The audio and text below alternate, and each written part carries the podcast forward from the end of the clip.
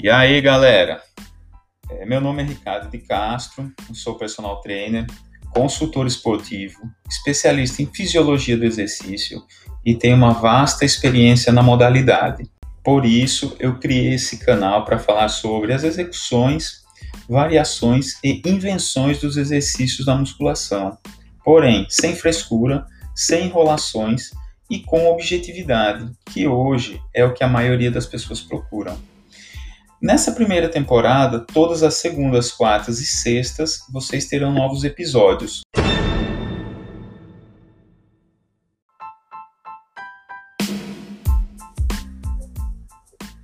E no episódio de hoje eu vou falar sobre os exercícios rosca direta, rosca inversa e rosca alternada com halteres, suas variações e também suas invenções. Vamos lá então, galera.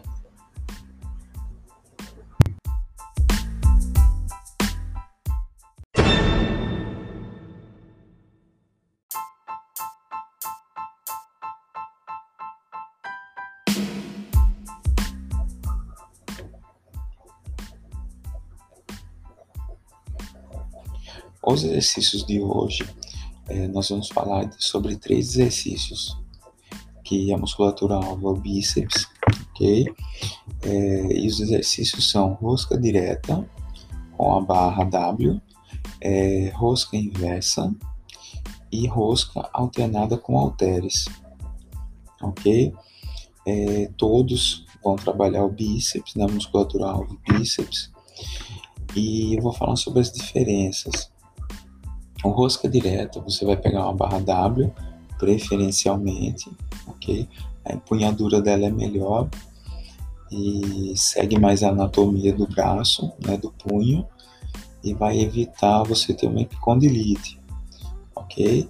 É, já o, a rosca alternada com halteres, ela é, faz o mesmo trabalho que a rosca direta, Porém, quando, como você está fazendo unilateral, né, alternadamente, você tende a focar mais na musculatura alvo, ou seja, quando você puxar o halteres ali, a tendência é que você contraia mais o bíceps. Tá? Então, assim, são exercícios complementares, dois exercícios muito bons. Tá? E temos também a rosca inversa. A rosca inversa também é aconselhado que fazer com a barra W. Tá? A empunhadura dela, a única coisa que vai mudar da rosca direta é a empunhadura.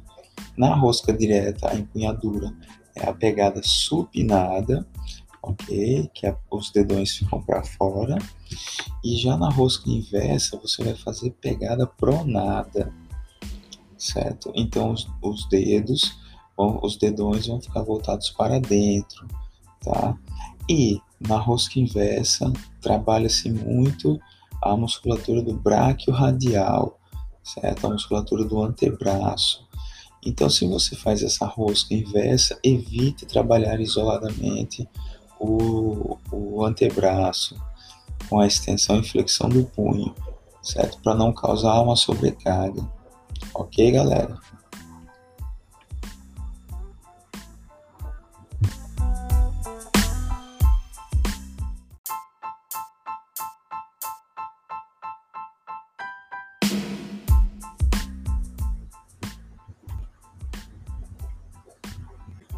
E no próximo episódio vou falar sobre os exercícios crucifixo inverso no cross e crucifixo inverso com halteres, suas variações e também suas invenções.